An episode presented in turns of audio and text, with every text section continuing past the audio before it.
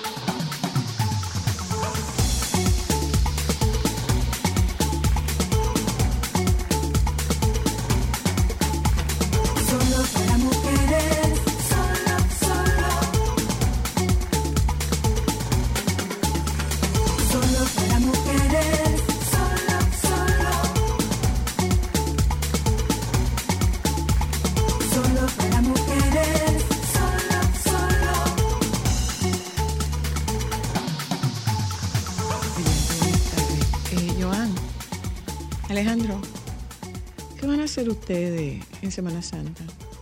Como Semana Santa, pero no hemos salido de enero todavía. ¿Tienen planes para, para- algún plan para Semana Santa? No, pero nos sumamos donde tú quieras llevarnos. No, yo no quiero llevar a nadie a ningún sitio. Que conste, miren como dije ey, y enfaticé, donde tú quieras llevarnos. Nos incluye a los tres. Estamos aquí. ¿verdad, Joan? Tú toma las fotos, Joan. Y Alejandro. No podemos inventar un viaje. y Alejandro hace todos los cortecitos. ok, Tú ves, mira, tú tienes un buen, un buen equipo técnico ahí. ok. Pregúntenme para dónde yo voy. ¿Para dónde vamos? Vámonos, que vamos un grupo de gente. ¿Para dónde vamos? Yo no sé ustedes, yo me voy para Dubai. No sé ustedes. Pero para la, para la discoteca. No, ¿Qué discoteca? ¿Hay una discoteca que se llama Dubai? Claro. No. Hay una discote- Que prontamente, según estoy viendo, esperen su demanda por el uso inapropiado de nombre, porque eso está rodando. ¿eh? No, no, no, eso no, eso no es un uso inapropiado de nombre. Dubai no es un uso inapropiado de nombre porque hay restaurantes, aquí hay un restaurante que se llama El América y hay un restaurante que se llama Iberia. Entonces Ah, ese, uso no bueno, es en el caso inapropiado. de ellos, entonces. Bueno, no me, no me, no me, no me distorsiones, por favor. No me distorsiones. Ay, no me distorsiones, por favor, que a Dubai con todo el lujo. Con, to- con todo el lujo en Semana Santa. No, no. No estoy diciendo y no quiero. No. Ella no. se lo pierde, Joan. O sea que si usted se quiere ir conmigo, mándeme un DM. Mándeme un DM si usted quiere ir conmigo. Eh, usted pagando lo suyo, por supuesto. Usted pagando lo suyo, por supuesto. Y la, la diáspora, no podemos ir con gente de, de- de- allá. Porque de Nueva York que salimos. Nos vamos para Dubái, señores. Miren, eh, yo quisiera como que alguien me explique. ¿Cuál es, o sea, a qué se refieren cuando dicen que hay un guion y que es, que, hay como un truco con lo de la, la niña que se robaron? con la persona, con la señora, con el re, cómo rescataron a- a esta a esta bebé.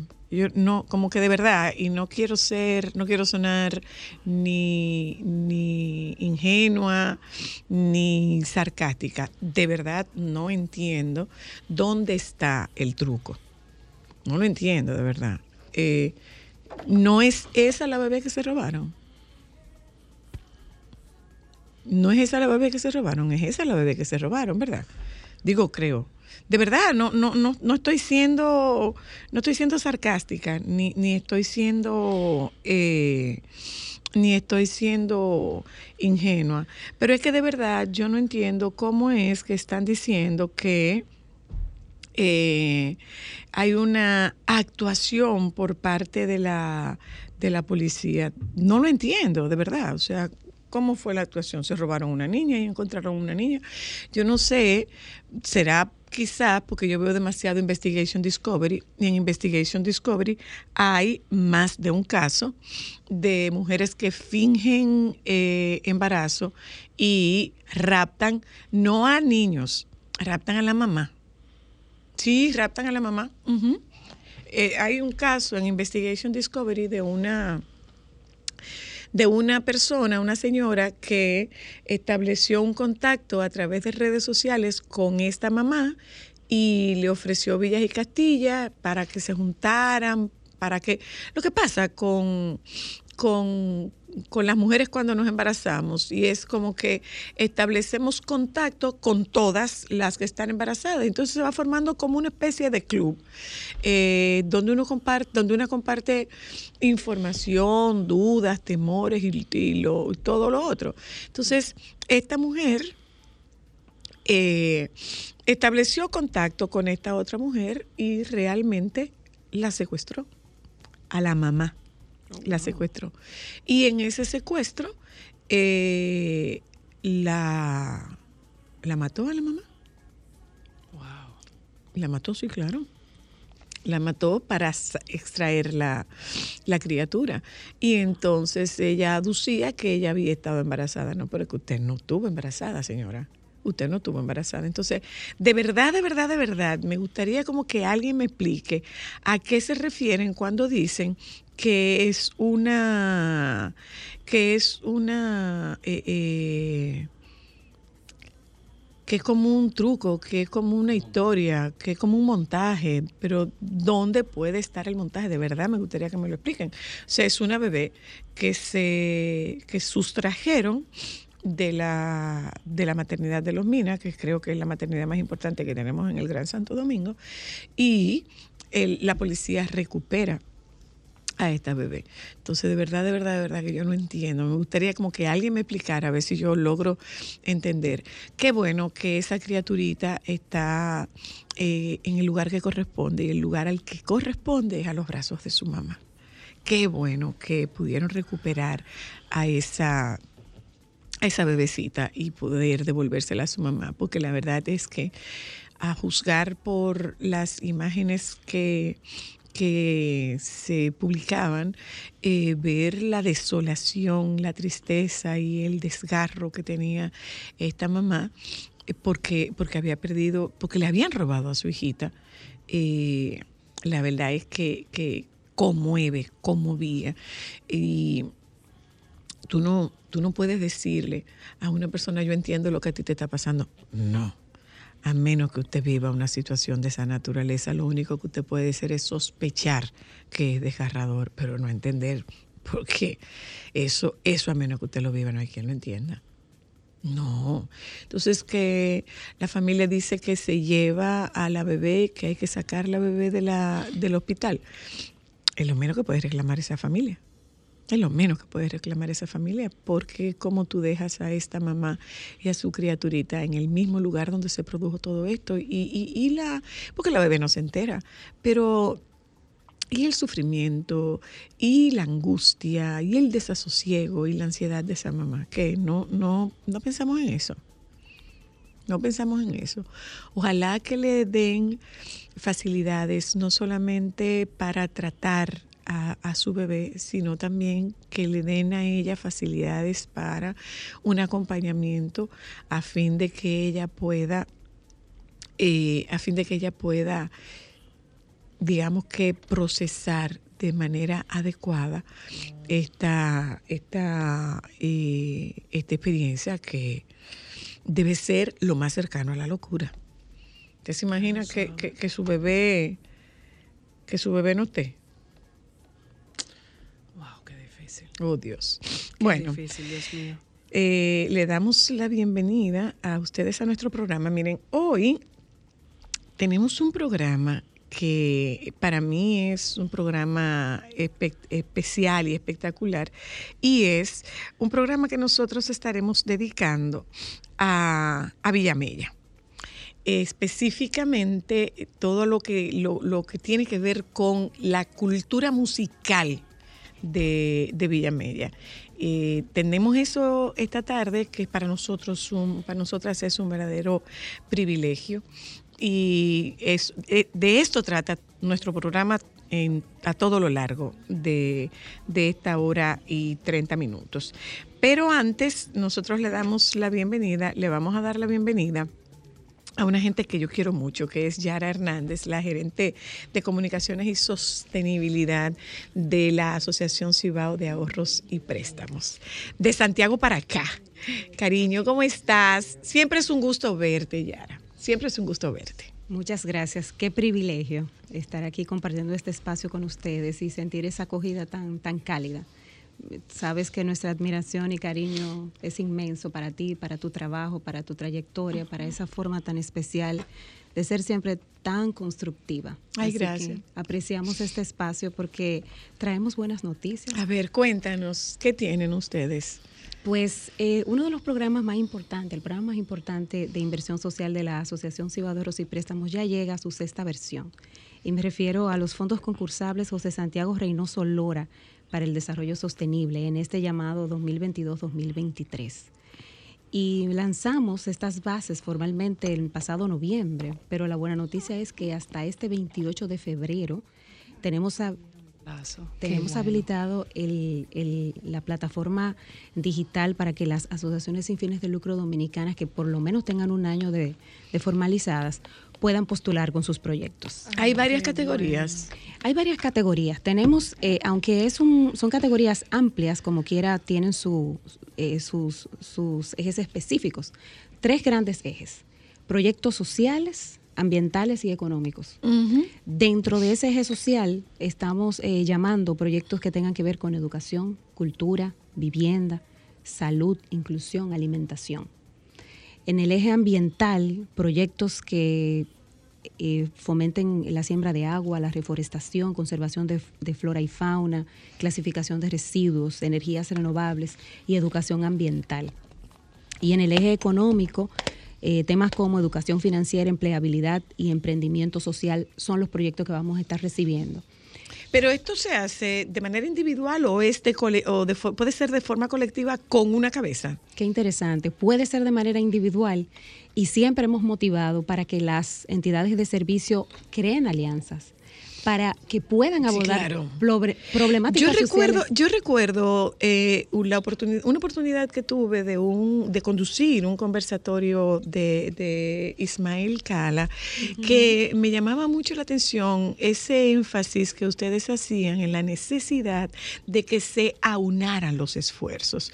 Y de esto estamos hablando que cinco años atrás. Sí, aproximadamente. antes de la pandemia, sí. 2018, significa más o menos. significa entonces que es una constante coherente para ustedes el que se aúnen estos esfuerzos para que eh, no se pierda, no se pierdan potenciales, no se pierdan eh, objetivos en la materialización de estos grupos divididos cuando hay, hay, hay puntos que pueden ser comunes. Sí, ese esfuerzo que señalas, del cual formaste parte, o sea, que eres parte de esa, de esa visión también, eh, justamente fue evolucionando desde almuerzos, que eran conversatorios almuerzo, luego esa conferencia magistral, y ya hoy día contamos con programas de diplomados de gestión de asociaciones sin fines de lucro formales, o sea, que hemos podido formalizar con universidades y con, y con Sí, centros sí, de, sí. de educación continuada.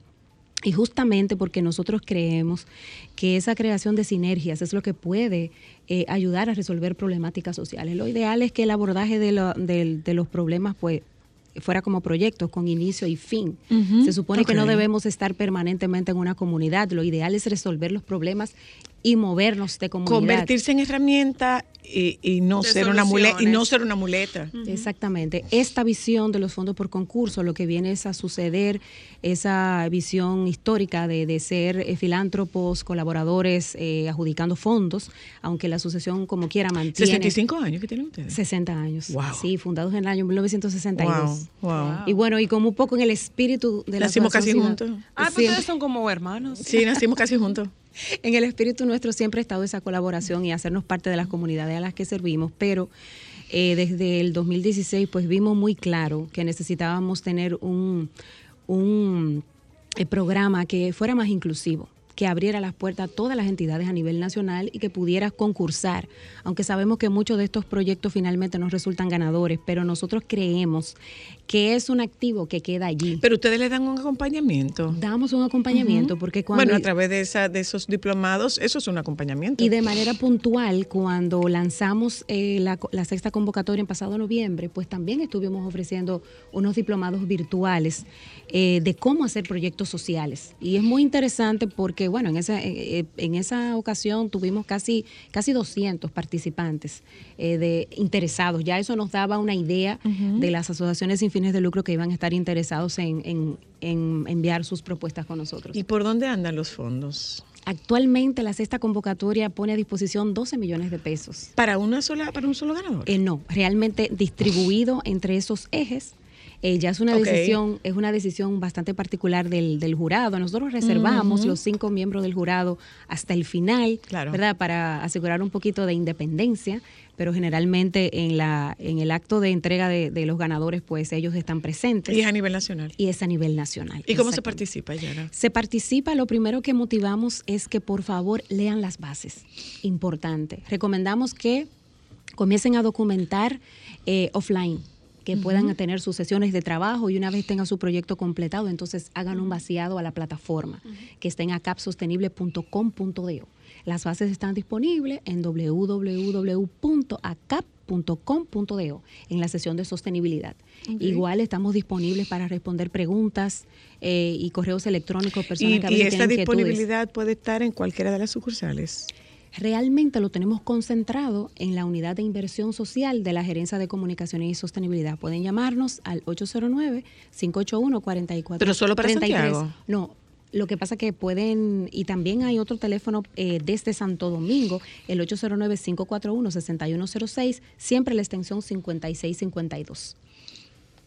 Que me, me encanta. De verdad que sí. increíble de verdad, cómo- sí. cómo han ¿Y crecido, cuánto, ¿eh? de, de cuánto cuánto crecieron ustedes? ¿Cuánto, cuánto fue el último fondo? La primera convocatoria fue de 5, el último fue de 10, o sea que ya Vamos en 12. hemos- estamos en 12. Qué o sea, es mucho Y, la- y la- se puede participar, se pueden inscribir, registrarse hasta el 28. hasta el 28 de febrero. Estamos motivando a que a inicio de año, pues que, que, que el- todos los, los equipos administrativos de las asociaciones sin fines de lucro piensen juntos para poder hacer sus propuestas, que también piensen, como, tal como tú señalabas, en otras entidades que puedan abordar problemáticas en comunidades. Integralidad, claro, Buscando integración, buscando lograr sinergia, resolver problemas. El sector privado no puede llegar donde está esa vulnerabilidad, pero estos servidores que son verdaderos líderes sí. claro. Por eso cuando tú te referías a, a la actividad de Cala, bueno, la motivación intrínseca, pero a nosotros nos queda reforzar conductas, ¿verdad? Eh, agradecer lo que estos servidores hacen, eh, incentivarlos para que puedan continuar adelante y claro que sí que la República Dominicana necesita de, de ese sector que vive constantemente cerquita de las necesidades humanas. Así es. Es así. Gracias, Yara. Muchísimas gracias. Eh, nosotros vamos un momentito a publicidad y venimos de publicidad. Nosotros vamos a hablar de el legado musical de Villamella. Eh, yo puedo decirles que realmente este es un regalo que yo me hago a mí, porque la verdad es que a mí me apasiona me apasiona, me apasiona los cantos, me apasiona el baile, me apasionan los atabales y nosotros queríamos hacer un programa con la intención de hacer todavía más visible este trabajo que se hace desde Villamella eh, para toda la comunidad dominicana. Entonces eh, nos va a acompañar en un momento el, el señor Andrés Fortunato Victoria con un grupo de, de representantes de la cultura musical de Villamella. Nuestro programa de esta tarde rinde tributo a Villamella. Solo para mujeres, solo, solo. Momentos solo para mujeres. Hoy hablaremos de la inconstitucionalidad del picapollo y solo para mujeres. Por ejemplo, yo estoy pasando una crisis ahora existencial en mi vida. ¿Cuál? Tengo una úlcera y el médico me prohibió comer picapollo. Pero ¿cómo ¿Qué así? Pero por lo menos un pedacito. ¿Quieres que te diga la verdad? Dímela. Y lo bueno son los de los chinos. Esto es lo curioso. Lo quiera comer, lo felicito. Pero yo creo que eso deben de comerlo moderadamente, porque la salud, la grasa, no- una cosa no va con la otra. El tema es que parece que el picapollo da seguidilla. No, no, es buenísimo. Yo me lo como, yo soy un deportista, yo lo controlo, porque mierda, soy la que bueno, ¿sabes? El de Náutico. Del alma le salió. Espérate, déjame tragar. Espérate. No hay cosa mejor en la vida que comer con la mano y que la servilleta suya sea la lengua. Mire, cuando usted agarra ese picapollo así, que usted comienza, usted agarra el mulo bate y el ala y se lo abre así, y usted entonces comienza a quitarle los cueros y lo pone ahí al lado. Pero espérese, no crea usted que eso se va a botar, Ajá. porque es que esos cueros quedan crocantes. Entonces, Ay, pero tú te deberías comes- ser hasta un narrador culinario de picapollo, porque tú le das hambre a No, cualquiera. pero oye, ¿cómo lo está describiendo? Entonces, Continúa, Tú te continúa. comes, tú te comes la carne, pero no vaya a tirar los huesos y que ahí al- todo el mundo lo va a tutear. Eso tú lo pones al lado de los cueros. Porque después que tú terminas de comerte el picapollo y de limpiarte los dedos con la, ma- con la lengua, entonces te faltan los nudos de los cartílagos en los huesos. Pero Y aquella El, el pasión, don mi amor. comedor de picapollo. Definitivamente. Momentos solo para mujeres. ¿Quieres escuchar a Sol desde tu móvil? Descarga ahora la nueva app de Sol. Búscala en tu Google Play o App Store. Sol 106.5. También en tu dispositivo móvil. Somos la más interactiva. Cambiar tus días y llenarlos de alegría. Solo para mujeres.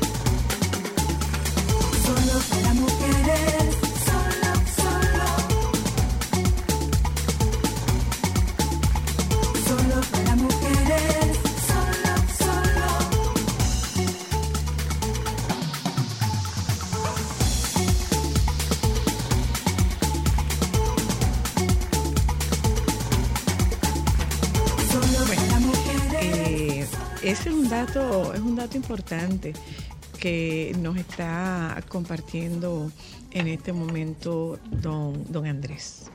Buenas tardes y bienvenido, Andrés Fortunato. Eh, presénteme, presénteme los compañeros que vienen esta tarde a, a llenarnos de la cultura de Villamella. Ya nosotros habíamos hecho un programa con, con artistas y músicos de Villamella, que es como cualquier cantidad de gente, Correcto. es como cualquier cantidad de gente, pero eh, hoy nosotros queremos hacer este programa sobre las manifestaciones folclóricas que tienen sede en Villamella y necesariamente nacieron en Villamella o es que Villamella es la sede. Bueno, las manifestaciones culturales folclóricas de Villamella eh, llegaron a Villamella y se han mantenido. Ok. Eh, la grandeza de Villamella es poder haber conservado desde el año de 1521, cuando hubo la primera sublevación de esclavos negros eh, en el ingenio del virrey don Diego Colón.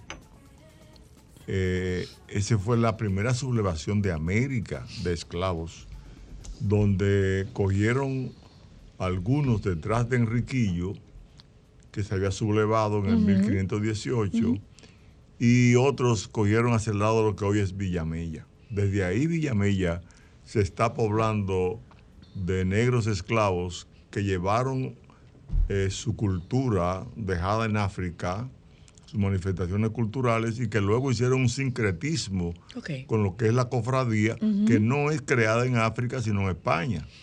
Entonces, Ah, sí, claro. Sí. Eh, eh, uno lo, lo que pasa es que uno lo escucha y, y- y lo blanquea.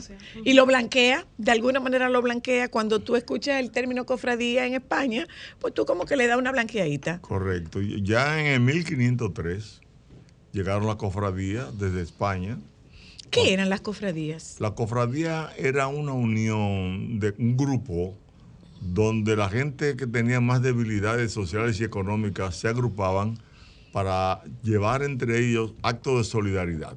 Ok. En el caso de la cofradía de Villamella, la cofradía del Espíritu Santo, los Congos de Villamella, que tiene su sede en Matalocindo, donde son ellos, esa, esa cofradía comienza a, a surgir en el 1615 realmente, Wow. cuando se le permiten, cuando se forma la primera cofradía de negros, porque las primeras se formaron en la ciudad, a- en el entorno de lo que es la catedral. Pero luego, y se le prohibía a los negros, Acceder. esclavos, acceder y participar eh, en las fiestas que se hacían, porque ellos llevaban eh, el, el- el canto con sus lenguas que no se entendían, y entonces el Código Negro prohibía que ellos se reunieran. A partir de 1615 comenzaron entonces esas manifestaciones de ellos y mm, lo que hoy se conoce con los como los Congos de Villamella, la cofradía de los Congos de Villamella, ya surge posteriormente cuando el, cuando el Espíritu Santo aparece acompañado de los congos, de los toques de Congo. Esa, esa aparición se plantea que se dio una, por ejemplo, la abuela de Robert, Benigna Martínez, decía que era en lo que es hoy Marañón, en Villamella. Después, frente a donde termina la estación, el metro, de La. Mamatingó, para el lado izquierdo de aquí, de, de- de sur a norte. Eh, Juan Pío Brazován, que era el descendiente de Ti de la Cruz, la primera que tuvo una cofradía y que era familiar de el papá suyo, ¿eh? de, de Sixto Minier. Eh, es- ellos, ese eh, Pío Brazován sostenía que fue donde está la iglesia del Espíritu Santo hoy de Villamella, al lado del parque, que apareció. Eh, ¿Cómo se manifestó? se manifestó, según la versión de Don Pío, a quien conocimos, eh, en una mata de higüero. Aparecieron sonando los congos y el Espíritu Santo. ¿Qué son los congos? Los congos son eh, un- una música, un- son una música que viene, Es percusión. eh, es percusión, que tiene un palo mayor, un palo menor, una canoita y maracas. Ok. Los congos, el nombre puesto en, en honor al río Congo de África, de donde vinieron esas tribus esclavistas hacia, hacia esta parte de, de nosotros, de la isla de América. Y entonces hoy los congos se asocian al Espíritu Santo. Es una manifestación del Espíritu Santo, pero ya es el sincretismo que se da porque se le prohibía a ellos su cultura. Claro. Y entonces ellos la vincularon a la cultura de, de los, de los españoles, la católica. Eh, ya el- el- en el día de hoy, en estos tiempos y desde esos tiempos, la Cofradía del Espíritu Santo actuaba como un rito de funeral. Ok. Porque es, es justamente el valor ah, de la muerte que tienen esos, esos, esas manifestaciones. Ya voy entendiendo, porque al margen de la alegría que pudiera haber, Sí. es una música nostálgica y son unos cantos nostálgicos. Es porque era música funeraria. Música funeraria. Ok. Y sobre todo. Bueno, al, al menos a mí. Correcto. A mí me promueve como esa nostalgia, como esa, eh, como esa, a pesar de que se trata de una música de un contenido bastante, es un contenido eh, eh, bastante fuerte, es un, un contenido muy robusto, pero en mí promueve la armonía que promueve, lo- la emoción que promueve en mí, esa armonía es una, es una emoción de nostalgia. eh, está vinculado a la muerte, a los ritos de muerte. Y se toca, puede tocarse el día que muere un cofrado, un miembro de la cofradía, pero generalmente el- en el noveno día a los nueve días de la muerte, que es el segundo funeral, Eso es una vela. una especie, ese es, Es una vela. otro tipo de, de manifestación de, de vela, de vela. Porque las velaciones propiamente dichas tienen otro tipo de cantos también. Ok. Que, pero la, la parte de los congos se refiere a, a lo que es la, la muerte en, en tres etapas. La primera es el rito de separación. La segunda es el rito de margen. Y la tercera es eh, el rito de integración. Eh, Descríbamelas. El rito De separación. de separación es cuando la persona muere. Ujú. Que es el desprendimiento del, del, del alma del cuerpo. Del alma, pero también se separa de la familia. De la familia, ok. Entonces hay una separación donde ya la familia busca la manera de evitar que lo contagie a él, lo separa un poco, vienen los viene la forma de, de bañarlo, de limpiarlo para velarlo. Ah.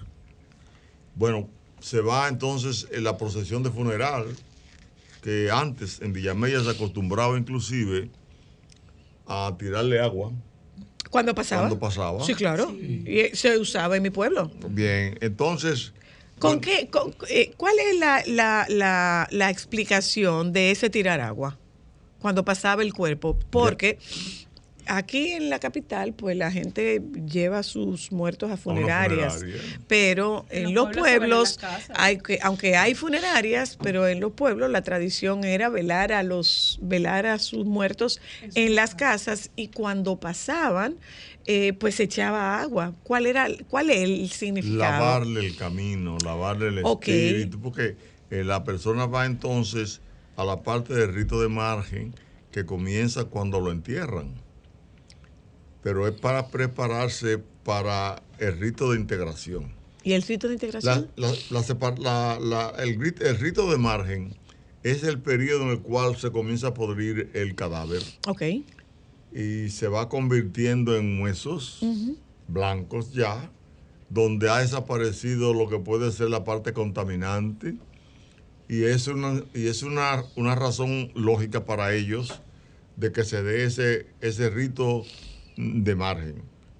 Para prepararse, eso Es el- como una especie de rito de purificación. en la- de- la- en- dentro de la muerte, la purificación para el alma salir y juntarse con los ancestros ya en el cielo, va limpia y se van cuidando porque se, se entiende en muchos casos que los espíritus andan volando todavía, Desandando. desandando, hasta que no se van definitivamente a unir al- al- a los ancestros en el rito de integración que significa socialmente que cuando una persona muere, se separa de la familia, pero la familia sigue vinculado en términos espiritual a esa persona y guarda el luto.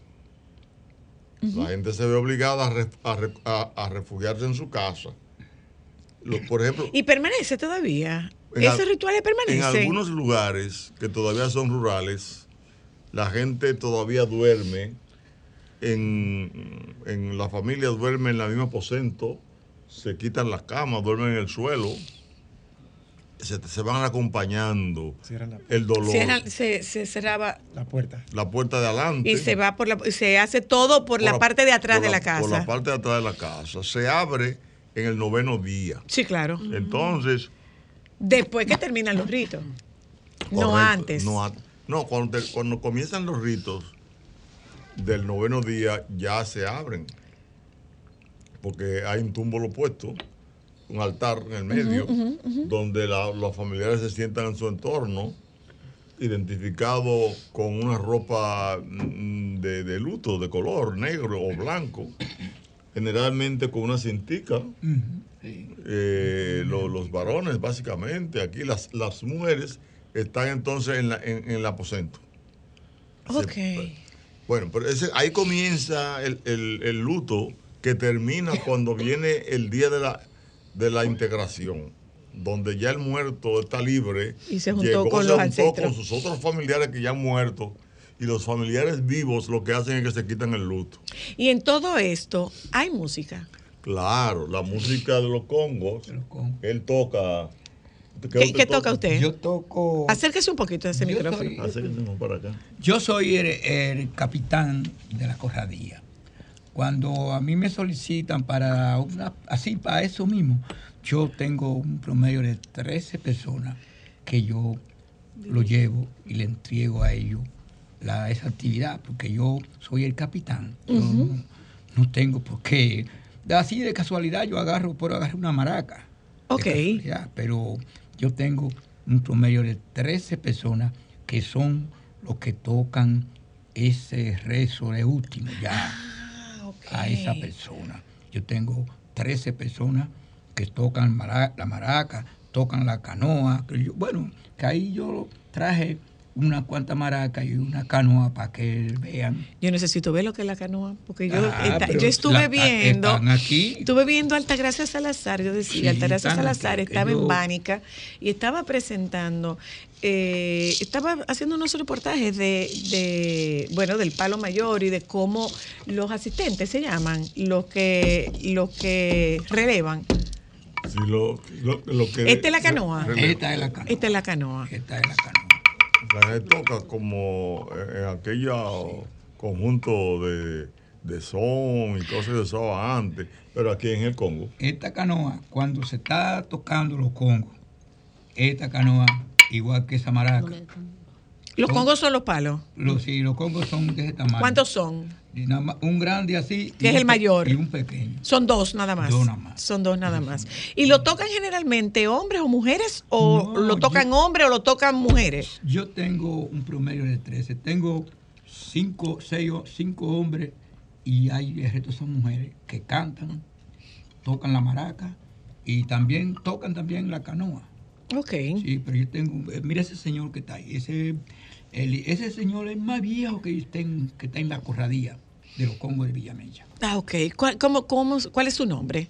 Francisco Nolaco Sarante. Fran- don Francisco, mire, ¿usted heredó esto de su familia o usted comenzó, usted se integró a la cofradía siendo grande ya? Yo, eh, yo, yo no, no sabía ni a tocar, ni cantar, ni bailar, nada de eso. Entonces, el papá, el Cito Miniel, me dijo, eh, eh, venga acá, ¿a usted le gustan los congos? Yo sí, a mí me gustan los congos. ¿Con qué edad, don Francisco? Me, me enseñó Cito Miniel y, y, él- y el primer hermano de él se llama Félix Miniel, me enseñan a tocar. Aprendí la, eh, la canoa, aprendí el, el chiquito, aprendí el grande, bailo. Todo eso. Yo estoy tocando con Cito Miniel, que estaba vivo, de que me enseñó, tenía 16 años. Desde los 16 años. 16 años. Y, y- y tengo 79. Wow. Ya ustedes calculan, de 16 años. Me enseñó. Entonces, ahí yo, nada más no son los, los congos que yo, que, que yo sé tocar, ¿no? Yo sé tocar los instrumentos de, le dicen cañuto, que son tres, tres palos, vacío, pri, Mm. todo eso. ¿Y lo baila? to- Lo bailo. Todo eso lo, lo, lo sé, yo soy completo. Eso- A veces que no estoy tocando con, con Enrique, viene uno a buscarme. De los otros, vamos a tocar un, un rezo, o sea, un cumpleaños. Ah, pero mire qué un bien. banco. Se eso. toca un rezo. Todo. Se toca un Todo rezo. esto. Se toca un El que le rezo. gusta una cosa, él aprende. Pero una cosa, eh, eh, eh, ¿ese rezo se toca solamente en Villamella o esto se va extendiendo por, di- por distintos pa- distintas partes del país? Yo decía que había visto a propósito de la, de la celebración del Día de la Altagracia estos, estos palos de, de en Bánica. Y la verdad es que a mí me parece, a mí me parece impresionante, a mí me parece, a mí me parece un- una capacidad eh, y, y un talento musical que no lo puede tener una gente que no lo sienta. Correcto. O sea, para eso no se estudia. No, no, no. Esos sentimientos nacen del alma. Eh, en Baní se, formó, se formaron cofradías. Sí. Eh, se formaron cofradías en lugares de Villamella, porque se extendió hasta Guanuma, La Bomba, Sierra Prieta. En todos esos lugares, y en Bánica, que está ya hacia el noroeste, Bánica que fue creada cuando trajeron un grupo de españoles para sellar ¿Noroeste o suroeste? eh, eh, eh, Suroeste. el suroeste. Suroeste.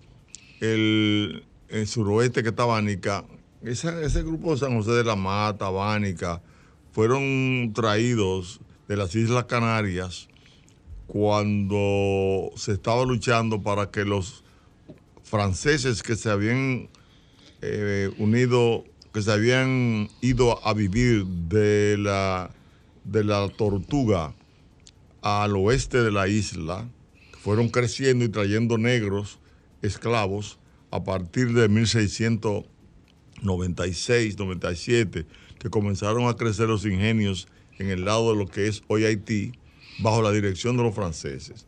Un momento ahí. Para que entendamos, no se trata de que nosotros hemos heredado esta tradición ni esta manifestación cultural de Haití. No, no. Ok. No, nosotros desde, desde que los hubo la sublevación en el ingenio de don- del virrey don Diego Colón, hasta hoy venimos arrastrando esa herencia cultural. Los primeros habitantes... Africana. Africana. La- lo- los primeros habitantes africanos que teníamos nosotros en los ingenios, recuerden que los ingenios comenzaron a formarse aquí a partir de la llegada de los, pa- de los padres Cisneros, que dieron la libertad para importar esclavos negros de África, a partir del momento en que se decidió cambiar el modo de producción de la caña, de la- del, del oro por la caña. Entonces, de ese tiempo, esta cultura está arraigada, que se ha ido fortaleciendo entonces con la llegada de otros grupos de inmigrantes, como fue el caso de la tribu Los Minas, que asentaron el lado donde los Minas hoy, pero que ellos cruzaron a través del río Sama muchos hacia lo que es Villa Mella y fortalecieron entonces ese enclave que había cultural. También recibieron la llegada, se fortaleció mucho más cuando llegaron la invasión haitiana en 1822, porque en fin de cuentas, el, el esclavo negro de África... Era una música perseguida. Perse- claro que sí, Era tanto allá como aquí. claro. Los, los colonos la prohibían porque temían la unidad de los esclavos y evitar la deserción de ellos. Eso que habla él, por ejemplo, de- del Pripri y del Barcier, que es, es una música que se baila sin despegar los pies de la tierra. Era una música que se bailaba cuando ellos estaban engrillados en los pies, que no podían desplazarse como se desplazan en Y el musicalmente, ¿cuál es la, cuál es la diferencia entre Valsier, Pripri? ¿Cuál es la diferencia? el, el, el, el, el pripri, por ejemplo, se toca no con el palo mayor y el palo menor, con otros instrumentos, que incluye la marimba y que incluye el acordeón inclusive. Ok. Porque el acordeón fue una integración de ese instrumento que se inventó en, en Alemania. Y los alemanes comercializaban con nosotros. Antes, por ejemplo, que los norteamericanos, lo- entre los fuertes eh, comerciales de aquí eran los alemanes. Entonces cada uno introducía su música. Por ejemplo, en Villamella crecieron unos grupos ya fuera de, de los Congos, de los Pablo y el Pri Pri, surgieron eh, eh, grupos de, de música de son y guaracha. Pero musicalmente suena igual, porque me gustaría oírlo, si ustedes me lo pueden cantar. Musicalmente suena igual. Dime, dime, te escucho. Acércate un ching al micrófono. Acércate un ching al micrófono, por favor. Eh, esa, ella es, eh, ella es Josefina. Josefa Martínez. Josefa toca, canta y baila. Pues yo quiero, yo quiero ver cómo y, y- y que nuestra audiencia pueda escuchar la diferencia entre una cosa y la otra. Aunque ustedes no tengan los palos, por supuesto. Sí, voy a buscar ahora que yo lo tengo aquí grabado. Miren, eso es, esto es cuando se muere la persona, que Ajá. nosotros le hacemos un rezo. Esto es, déjame buscarlo, ya lo tengo aquí. mira. Pero me lo pueden ir entonando en lo que tú lo buscas. En vivo, claro. Me lo pueden ir entonando en lo que lo buscan, sí. Sí, entonces, cuando una persona nosotros le tocamos al Espíritu Santo, esto es, es, es echar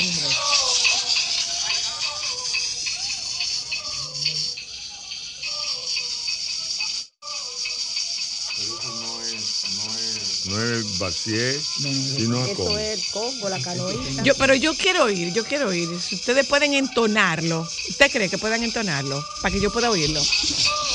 Eh, Ustedes han, han- han- Yo le puedo cantar alguna. Déjame oírte, déjame oírte De cantándolo. Balsier. De Balsier. o de o de Pripri. No, de Pripí nosotros no sabemos que nosotros no bregamos con exacto, nosotros ellos son Ok, de de, Congo. de, ok. Ah, dato importante. nosotros somos, ajá, de los Congo. Ok. Ellos, la primera pieza que nosotros cantamos es una que dice Espíritu Santo. A ver. Porque nosotros le tocamos al Espíritu Santo. Entonces ya comienza. Eh, yungue, Espíritu Santo, eh, eh, yungue, eh, Espíritu Santo de Villamella, yungue, eh, Espíritu Santo, yungue, eh, Espíritu Santo, llegó la hora, eh, llegó la hora de Navidad, yungue, eh, Espíritu Santo, yungue, eh, esa es la respondida. Entonces la que uno va cantándole es así, eh, yungue, eh, Espíritu Santo, ay Dios, eh, Espíritu Santo de Villamella, eh, yungue, Espíritu Santo, llegó la hora, yungue, llegó la hora de Navidad, eh, yungue. ¿Quién compone? Eso se hereda de generación en generación. Eso, eso, eso Los es parte de lo que yo quiero saber. O sea, para poder mantener viva esta tradición. Es una copia. Y lo- lo- los bailes y, y la- los instrumentos son símbolos permanentes. Porque en los rituales, en las religiones y las creencias, lo más importante son los rituales. Por supuesto. Y en los rituales, lo más importante son los símbolos que se manifiestan de manera directa. Y esta, esta música, déjame ver, a un baquiní se le canta. Mira, un baquiní es un niño. Estos son los bailes. Ella pregunta si en los, Ay, pero baqui- bello. si en los baquiní se, se canta. Así que se baila ahí. Ok. Generalmente es el baile de- del Congo, del Congo, a los que ellos están dedicados. Ujú, ujú. Pero en los baquiní no se hace, No, sé, hay- no hay música. En los baquiní no hay no, música. hay- no hay música. La tradición es eh, eh, flores para el, el niño que ha fallecido, etcétera, pero se distingue mucho del adulto. Porque la- eh, los congos están hechos con una base de solidaridad. Por ejemplo, una cofradía se puede encargar de todo lo que es el funeral de, de la persona que ha muerto.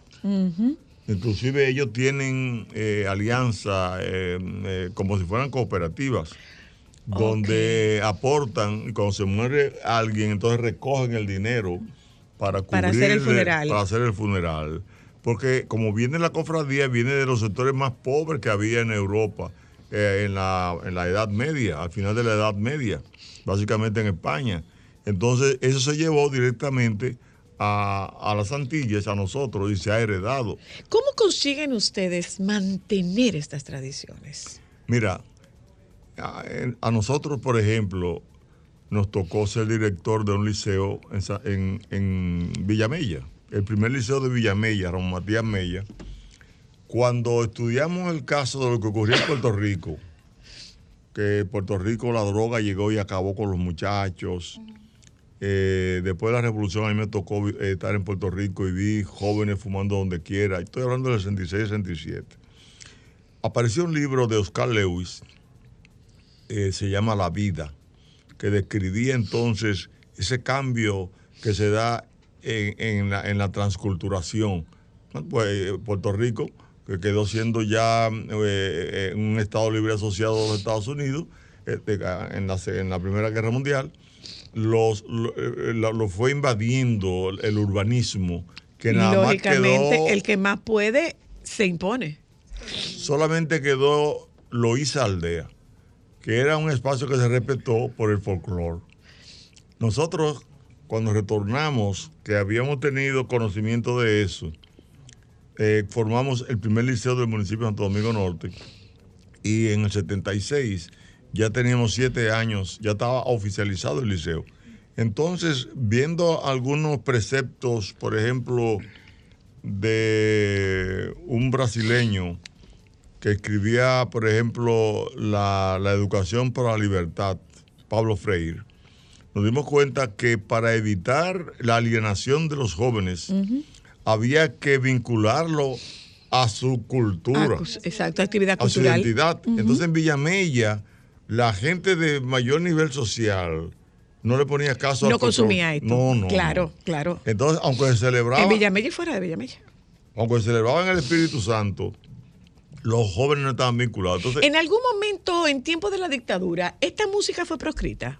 No, en la dictadura no fue proscrita, porque inclusive el lugar donde está Villamella hoy, Villamella Viejo, ese lugar fue donado por un dueño de un ingenio, porque yo- es el sector del municipio de Santo Domingo Norte hoy Es un gato. era, era- eran de ingenios. Y esos ingenios eran dueños de todas las tierras. Y cuando la gente comenzó a congregarse cada año para celebrar el Espíritu Santo, él donó la tierra. O sea, los congueros son una manifestación del Espíritu Santo. del Espíritu que Santo. rinde tributo Al- al Espíritu Santo. Esa es su función principal. Ok. La celebración del Espíritu Santo y de la Virgen del Rosario. Son dos. Y luego los ritos funerarios. Son tres. Mm. Pero están vinculados a, a santos porque el Espíritu Santo no es un Congo, pero lo asocian al Congo. ¿Y quién te enseñó a bailar, Josefa? Yo. Uy, sí. Yo, yo ¿Quién miraba- te enseñó a bailar, Yo Josefa? miraba a las otras personas bailando y ahí aprendí a bailar y también toco eso, la canoa. ¿Cómo fue? ¿Cómo fue? Canto. Ella toca también. Yo canto eso, la canoa. Tú cantas la canoa. Ajá, Pero cántame un chingo la canoa. Por favor, dale. Déjame oírte. Déjame oírte, por favor. Déjame oírte, por favor. Oye, otra salve. Hay otra, porque yo hay, son 21 canciones. Tradicional. De las 21 divisiones. Ah, 21 canciones, sí, que tienen los congos. Yo Ok, le canté una ahora. bebiendo 21 Ahora, canciones. Hay Dale. otra que dice. Oh, mana, tinge, mana, polo, eh, oh, mana, tinge, ay, la, la, oh, mana, tinge, ay, si yo ya sabía, oh, mana, tinge, ay, que iba a llover, oh, mana, tinge, ay, me ha acostado la llave, oh, mana, tinge, ay, que la venga, eh, oh, mana, tinge, ay, polo, oh, mana, tinge, ay, polo, oh, Antonio, ay, si yo ya sabía, ay, que iba a llover, ay, me ha cortado la llave, ay, que la vi caer, ay, Lola, oh, Antonio, ah, oh, Antonio, ay, hola,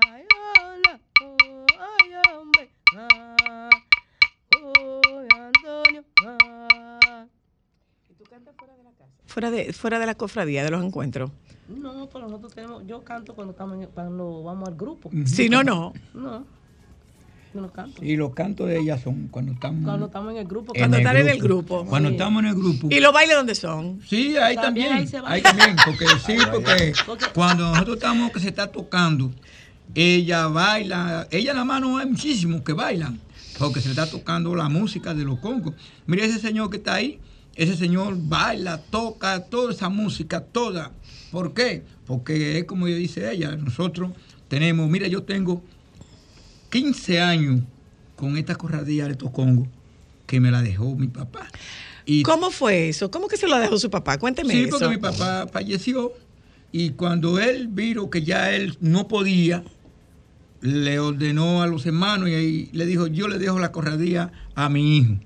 Ellos le dijeron, con nosotros no hay problema. Bueno, don Enrique, que el nombre mío es así, ya ustedes de hoy queda siendo el jefe de esa corradía. Yo tengo 15 años con esta corradía. Yo hago estos instrumentos, que yo no sabía hacerlo, pero yo lo hago. Yo hago esa, to- esa canoa, también yo la hago. Y hay, hay gente que van donde mí y me dicen, yo quiero que me venda una canoa. Yo digo, bueno, está bien, yo se la vendo. Hay personas que me dicen, ah, yo quiero un par de maracas o tres, yo te la voy a comprar. Digo, bueno, pero está bien. Pero yo no sabía hacer nada de eso. Y todo eso yo lo hago. O sea, fue una herencia. Sí, por herencia, porque mi papá era que hacía todos esos instrumentos. Y él me dejó ese compromiso. Ah, yo lo tengo, yo tengo 14 años con esa Ah, pero mira qué bien eso de que es una herencia. Por- de de Es la una Cruz, que fue la herencia. primera. Por eso son de- descendientes de ti de la tenemos, Cruz. tenemos el palo que apareció en Villamella. Es el palo que apareció en Villamella. Tiene 200 años. 250. Nosotros lo tenemos. En, en- Pero se le cambia, se le cambia los cueros o no? Se le cambian los sí. cueros. Cuando Sí. se le dañan los cueros se lo cambia. Pero nosotros ahora mismo lo tenemos en mi casa, ese palo. Es el palo que apareció con el Espíritu Santo. Apareció ese palo, apareció en la maraca, la canoa. O sea, ustedes, para, para formar una cofradía, hay que ser devoto del Espíritu Santo. Claro. Sí, sí, porque ahí fue que... Y todos los meses, cuando llega la fiesta del Espíritu Santo, nosotros cogemos, el papá mío sale a pedir limosna, porque eso es lo que se pide limosna. Nosotros le cocinamos una comida en la casa de él y nosotros cogemos para allá, para Villamella, y le tocamos al Espíritu Santo. Y él coge de su dinero, pone su dinero y le da comida a la ¿Y gente. qué se come? Oh, ellos cocinan arroz, carne y habichuela. Y a veces se hace una ensalada. ¿Para cuánta gente? Es un grupo, el grupo entero. Grupo. Porque en Villaí, cuando nosotros estamos tocando esa fiesta, ahí va mucha gente a bailar, a mirar. Y ahí nosotros le tocamos las tres piezas primero al Espíritu Santo adentro de la iglesia. Y después cuando le tocamos las tres piezas al Espíritu Santo entre la iglesia, salimos para una enramada que hay afuera. Y ahí va, se, se canta, se baila. Entonces ahí nosotros cogemos, la comida la llevamos a la casa de Don Píos Minier, que ese era el rey del espíritu, de la, de la corradía del Espíritu Santo. Ok. Y ahí nosotros la comida, ellos la cocinan en la casa de mi papá, la llevamos, él la, él la manda en una guagua, de ahí comenzamos a darle comida a todos los que están ahí, le damos esa comida. Ay, pero eso es una tradición hermosa. Muy bonita. Esa es una tradición hermosa. Eh, voy un momento de publicidad y nosotros vamos a, a contactar a, a, a Enerolisa porque eh, Quinito Méndez hizo un trabajo espectacular, un trabajo súper interesante justamente con, con, con difusión de- Porque es que esto es necesario difundirlo y de alguna manera desvincularlo, porque hay gente que tiene la intención de, vincular esta música ¿Con brujería? con brujería y no tiene nada que ver una cosa con No, la no, otra. no. Pero, pero hablamos un poco más extensamente sobre esa parte. O sea, es una fiesta religiosa. Es una fiesta religiosa. Yo voy un momento a publicidad. Ya volvemos. Solo para mujeres.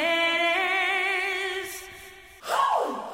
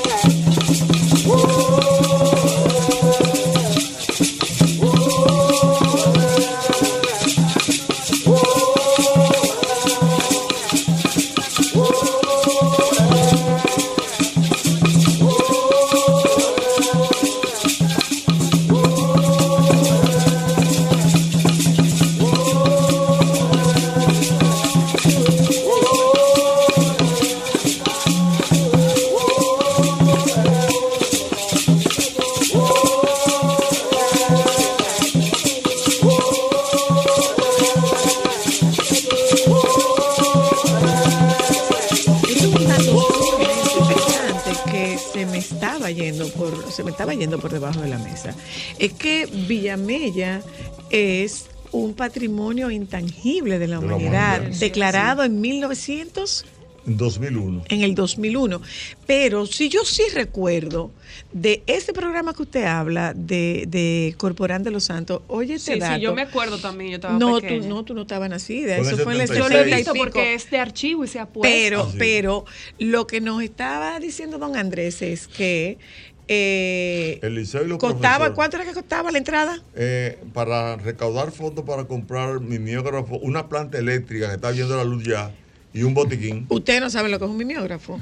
Eh, Un mimeógrafo es una fotocopiadora del tiempo de antes que se, era un rodillo con Sí, yo sí lo sé un rodillo entintado y se tira, se decía que se tiraba el stencil. El stencil servía, en el stencil se ponía El stencil es una placa que es un tambor. No, era un papel, es un papel. Sí, pero el el, stencil el es un papel. stencil es un tambor. O sea, era un tambor. No, el eh, mimeógrafo. bueno, lo que, es es el, lo que es el tambor es el mimeógrafo. Y el stencil era la hoja. La hoja del papel. Entonces, muy manual, ¿eh? Se iba rodando eso. A mí me encantaba el sonido. Así es. Me encantaba el sonido. Y dicho sea de paso, los estudiantes, a los estudiantes buscábamos la manera de conseguir el stencil, porque el stencil era el, No, era se el, stencil era el examen. Se vendía. Claro, el stencil, el stencil era el examen. Entonces, la, la- ¿Y cuánto era que ustedes cobraban, don Andrés? ese día, en la primera Feria de Chicharrón y el Folclore, 1976, un 25 o 26 de abril, nosotros cobramos unos 2.000, 3.500 pesos de a 25 centavos. De a 25. O sea- Oye, lograr 3.500 pesos cobrando que- 25 centavos. Eran como 15 mil personas que se le cobró. Sin Fue- contar la sin que no contar. se cobraron. Mira, la- la- los carros que fueron a Villamella eh, hacen 47 años llegaban a donde está la sirena de la, de la chal de, Charle. con, con hermana Mirabal. Wow. Los carros, Los porque, carros. porque hay que saber que habría mucha gente que no tenía carro. Que no tenía carro. Y que, dígame una cosa, don Andrés, ¿se produce migración de, de gente del Gran Santo Domingo o de otros pueblos para venir a ver esta, estas, estas fiestas? Mira, eh, a mí, que era el encargado de la actividad, se me presentaron gente de Santiago, que viajaron, que oyeron por la mañana Corporán y salieron de Santiago para ir a la, a- a la Feria de Chicharrón. Y hoy día, Hoy día eh, ha decaído un poco porque realmente la propuesta que hemos hecho en varias ocasiones, que es de hacer una plaza del chicharrón y el folclore, y el folclore, porque ustedes tienen una plaza del chicharrón. no, ¿Ya eso, no? eso no, no funcionó, muy, no era lo que se esperaba, pero nosotros entendíamos que si se hacía una feria, una, una plaza del chicharrón y el folclore, se podía atraer el turismo interno de manera permanente y el turismo externo cultural que podía llegar a Villamella y estas personas que tocan, en vez de estar haciendo recolectitas para ellos hacer las actividades, podía salir de lo que esa plaza de chicharrón le dejara para ellos llevar a cabo esa labor. E inclusive nosotros entendemos que las escuelas de Villamella podrían utilizar... Debían enseñar. Enseñar en, en- en su momento de horas artísticas. Debería haber un programa para que todos los jóvenes tuvieran acceso al canto, el baile Y y, los el toque y los instrumentos. Y, y tiene, y hay interés en esa, en esa juventud de mantener viva la tradición de las cofradías. Porque, por ejemplo, usted, ¿a quién le va a heredar su, su cofradía? Yo tengo mucho. sí, yo tengo muchos que están conmigo. Ah, ok, Sí, ok. eh, y ellos, ya ellos, yo tengo ya quien haga esto, quien haga la canoa, la hacen allá. Y me dicen, yo quiero aprender. Yo le digo, yo mismo le digo, ven, yo le enseño, le digo, yo lo que quiero es que ustedes aprendan, porque yo estoy aquí, pero yo no sé cuándo yo me voy a ir aquí, pero ustedes ya, si ustedes saben que era Y era la bien. cofradía hay que heredarla, no es, No, se queda, no se queda sin rumbo. No, la cofradía se va, se hereda. Y las personas que le heredan como él, está obligado a conservar ese tronco y tener los grupos y tener los instrumentos. Nosotros lo que, lo que planteamos, por razones, lo que está ocurriendo, por ejemplo, en Villamella, después de eso, pero cuando yo le decía a los jóvenes que la droga iba a llegar y que Villamella se iba a llenar de urbanizaciones, porque en el 72 se inauguró la avenida Hermanas Mirabal. Entonces eso se, se hizo con la finalidad de urbanizar a Villamella, porque en el 1967 se publicó que Villamella iba a crecer 20 kilómetros longitudinal, la capital iba a crecer lo- Hacia adentro. hacia- el norte. Eso abarcaba todo Villamella. Entonces ahí viene la, la avenida y comenzaron las urbanizaciones. Pero además los asentamientos que hacía el gobierno cuando eh, eh, sacaba personas marginadas de la capital, lo La mandaba para allá. La mandaba para allá. Eso ha, hecho que hoy, de unas 10 mil personas que había en 1977, 76 en todo el Santo Domingo Norte, haya más de 700 mil personas hoy, con más de 200 eh, lugares, urbanizaciones, barrios, etcétera. Eh, Una, una comunidad que ha crecido desorganizada y sin el vínculo cultural necesario. El vínculo cultural. Lo más, lo más factible es que se le vendan cosas nuevas, como es el estupefaciente, para jóvenes que no tienen empleo, para jóvenes que los crían a la calle, por el problema de la cantidad de madres solteras que hay. Y por aquello de que la ley de ellos, de los ayuntamientos, establece eh, en su asiento 76-07, establece en el artículo 19, en su letra H, que el ayuntamiento tiene que promover la lucha contra la violencia intrafamiliar. Y para eso hay un 4% de educación, género y salud. Y no, está- Y no no, está- no se aplica. No se aplica. Entonces, la- el llamado de uno es que se, se vaya a la raíz del problema. ¿Cuál es la raíz del problema? La falta, entre otras cosas, Entre otras la cosas. falta de identidad cultural. Mm. Porque tú decías ahorita, te voy a decir tú porque eres más joven que Por yo. favor. Eh, Dios me libre si tú usted, porque usted te voy a poner más bien. y tú eres jovencita. No me preocupe. Entonces, mira qué ocurre. La- la- los jóvenes no pueden demandar lo que no conocen. Nosotros, por ejemplo, para poder llevar el ánimo a los estudiantes, le dimos muchas charlas, lo trabajamos. Ellos hicieron conciencia y colaboraron entonces con esa feria, porque esa feria fue hecha entre los profesores de allá y los estudiantes, inclusive los profesores, ante la falta de colaboración que en las instituciones que habían, los profesores prestaron su sueldo ese mes de abril para pagárselo cuando se terminara la feria el lunes. Y los profesores lo, lo hicieron.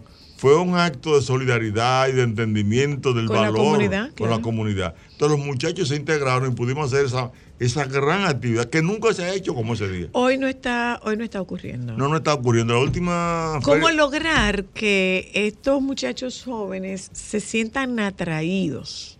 conferencias, Por, por- ok. conferencias, nosotros estamos dispuestos. ¿Hay participación de gente joven en estas manifestaciones, eh, eh, en, estos homenajes que se hacen al Espíritu Santo?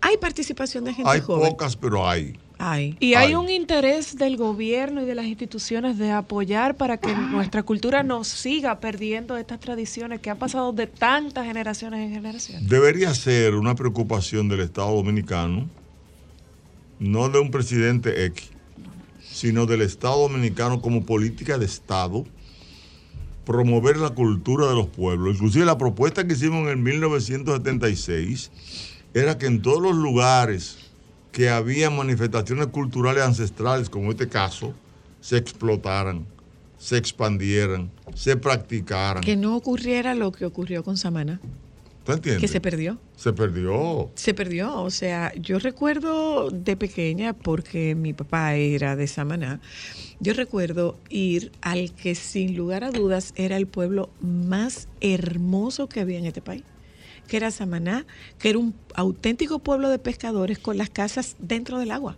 Claro. ¿eh? Yo llegué a Y, ir. y de repente eh, Balaguer cambió la fisonomía de, de Samaná y nos quedan escasas manifestaciones, probablemente gastronómicas, eh, alguna que otra, alguna que otra expresión, pero cuando tuvimos la oportunidad de, de tener a Pororo con nosotros aquí, nos explicaba que hay, hay palabras del dialecto que ustedes todavía Usan conservan, pero que como no haya como no haya alguna forma de transmitirla, pues se van a perder. ¿Y cuánto cuesta ser reconocido como patrimonio intangible de la humanidad? ¿Cuánto cuesta eso?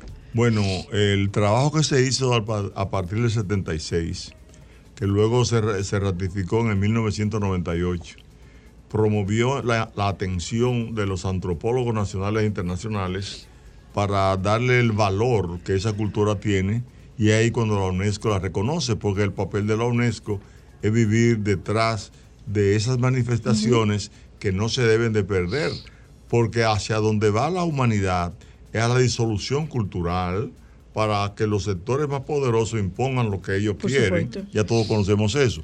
La idea sería nosotros fortalecer nuestras raíces en los jóvenes, porque a partir de ahí, inclusive el ideario nacional debe estar, de tener un elemento de manifestación cultural, una identidad con su cultura. Por ejemplo, la honestidad y el, y el valor que han tenido las cofradías de mantener esa cultura y como son ellos, la mayoría son gente honorables.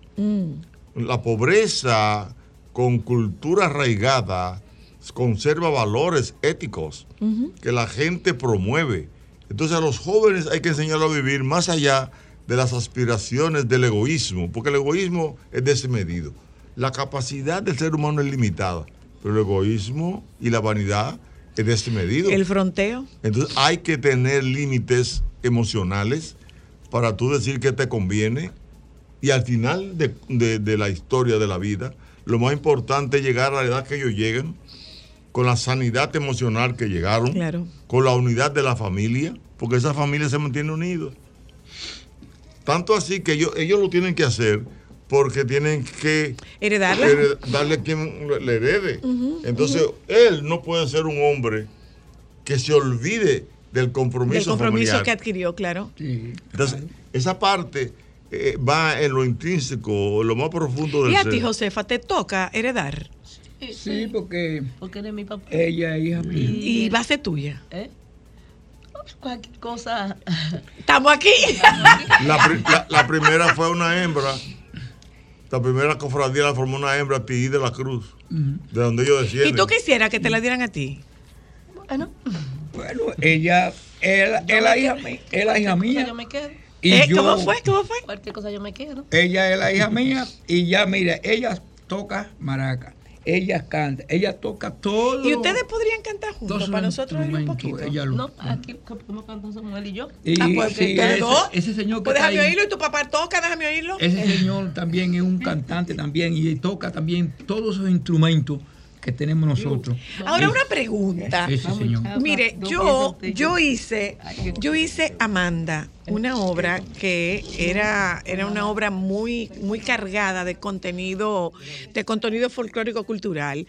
Y eh, yo recuerdo haber visitado varios maní eh, para poder construir mi personaje. Y yo me di cuenta de que definitivamente el baile de esas muchachas servidoras de misterio no, no, no se iguala. O sea, una bailarina del ballet folclórico nacional no podía igualar, aunque se acercara y fueran muy buenas bailarinas.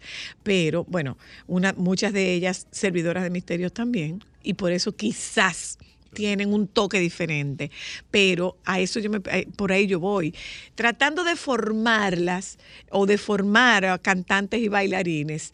Eso es posible, se pueden entrenar o eso es un talento natural que mientras más natural se mantenga, más se acerca a la cultura y a la tradición. Se pueden entrenar. Se puede. Claro, que la cultura se hereda, la cultura se imita a través de los simples manifestaciones. Y va a bailar, y va a cantar, y va a bailar como Josefa. Po- Bueno, No, eh, depende, Dime, de la, dime. depende de la práctica. No, porque mire, la forma de, de eso de misterio que usted dice, Ajá. yo también brego con eso. Ah, también tú bregas con misterio. Eso de misterio es de otra forma. El pri-pri es otra forma. Ok. Los congos es de otra forma. Porque Ok. los congos, por ejemplo, van, uno se pone una farda. y Con la falda ahí, como estoy yo ahí. Ajá, en esa ajá. cosa, Sigue diciéndome. falda. Entonces, el pri-pri es un, por ejemplo, no habrá agarrado ahí, que no podemos soltarnos ahí. Pegadito. Ahí.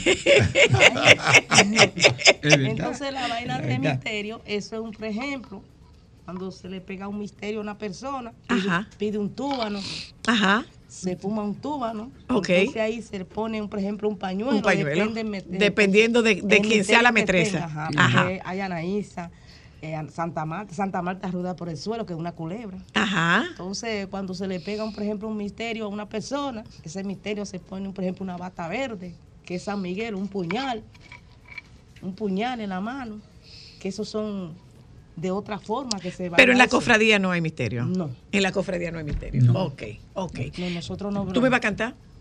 Dale, dale, dale. Cántale ahora. ¿Son ustedes dos? Hagan un dúo ahí. Dale, dale, dale. Acércate más al micrófono. Acércate más al micrófono. Quiero beber café. Todavía no está. Café. Todavía no está. Ay, Dios. Todavía no está. Ay, la coladora. Todavía no está. Ay, se rompió. Todavía no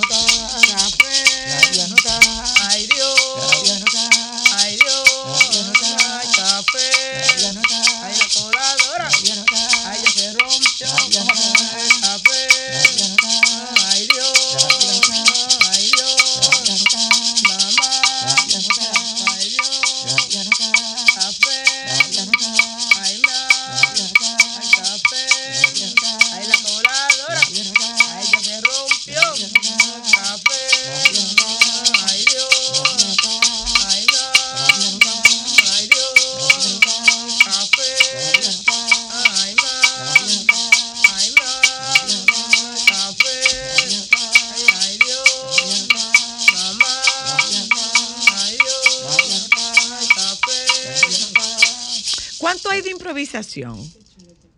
Mira, generalmente. Eso es más rítmico que, que lírico. No, las dos cosas si se quiere, pero eso es aprendido tal y cual lo dejaron los anteriores. Mm.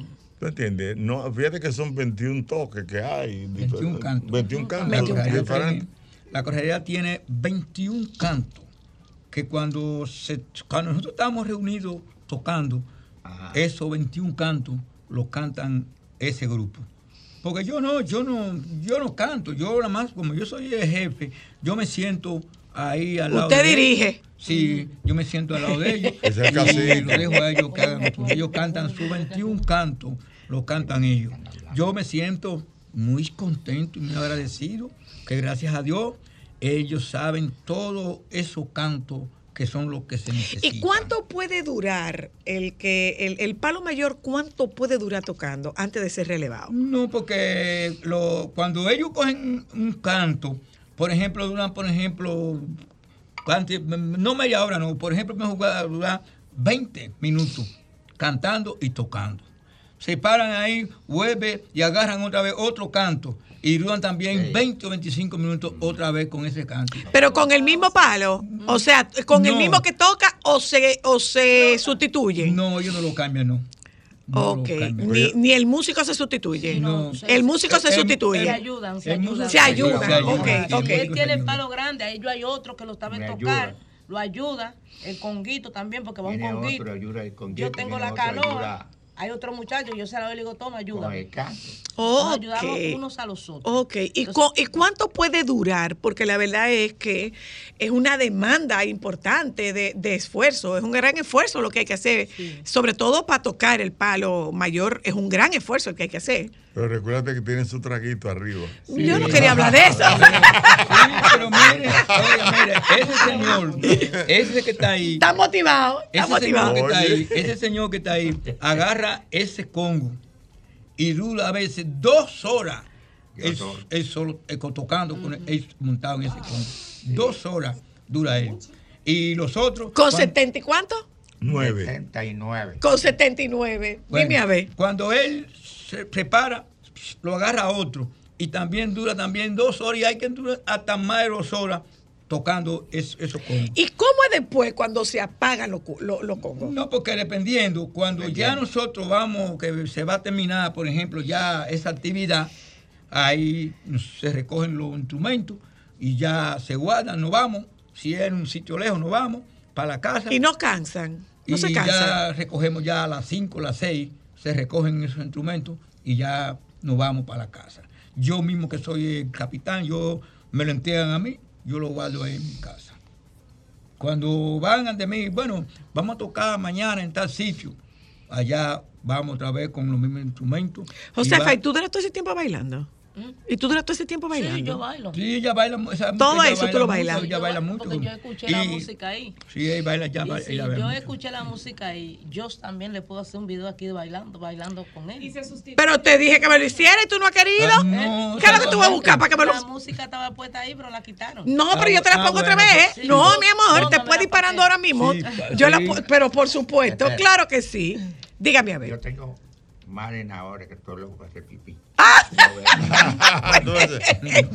¿Tienes que ir al baño entonces, Josefa va a tener que bailar tú sola? Sí, no, yo bailo No sola. cuando él ve. No, no, pero. Es que tenemos casi que irnos. Es bueno que ellos, No que ellos bailen que yo- los dos, para que queden, para que quede bien ellos, que bailen los dos. Porque ellos, ellos, ellos- ellos bailan mucho allá. Ok. Es, es bueno que.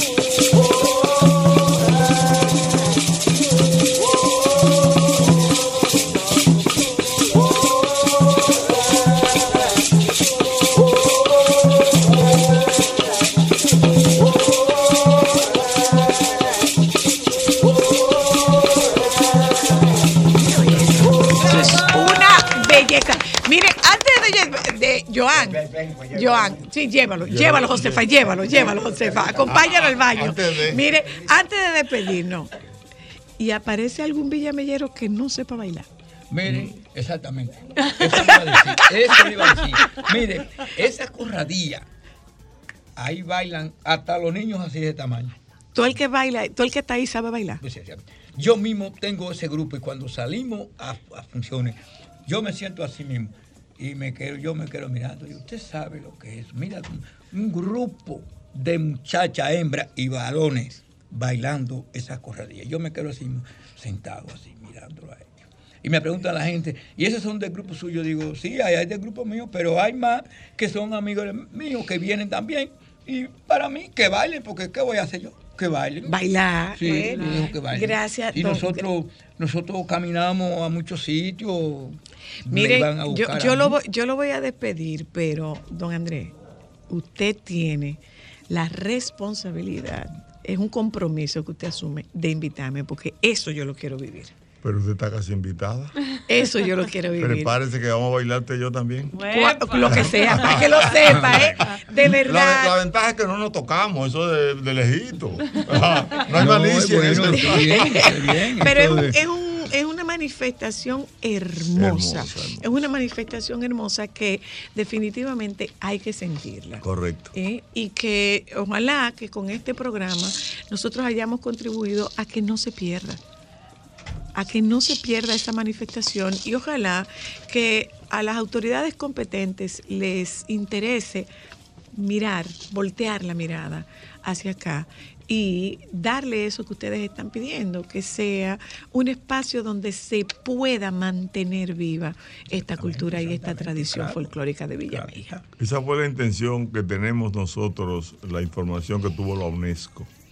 Lo que pasa es que no se ha sabido manejar bien eso, pero desde este programa ustedes nos pueden ayudar bastante, porque lo escuchan mucho. Vamos a ver. Hagan los llamados. Ahora y, y mismo. van a ayudar a ese municipio. Yo pienso que sí. Háganle una invitación a la, a la ministra. Ok. Vamos a hacerlo. un- el día que ustedes me inviten a mí, inviten a la ministra. ok. Que yo sé que ella lo va a disfrutar. Vamos a hacer una cartita. Va- vamos a ir las dos. Eso, eso usted lo puede tener por No hay seguro. problema. ¿eh? Gracias. Muchísimas gracias. Gracias por habernos acompañado en la tarde de hoy. Que este programa sirva para reconocer el valor y la valía de este patrimonio intangible de la humanidad, que, es, eh, que son los congueros de Villamella. Nos juntamos con ustedes mañana. Les pido que por favor se queden con los compañeros del Sol de la Tarde.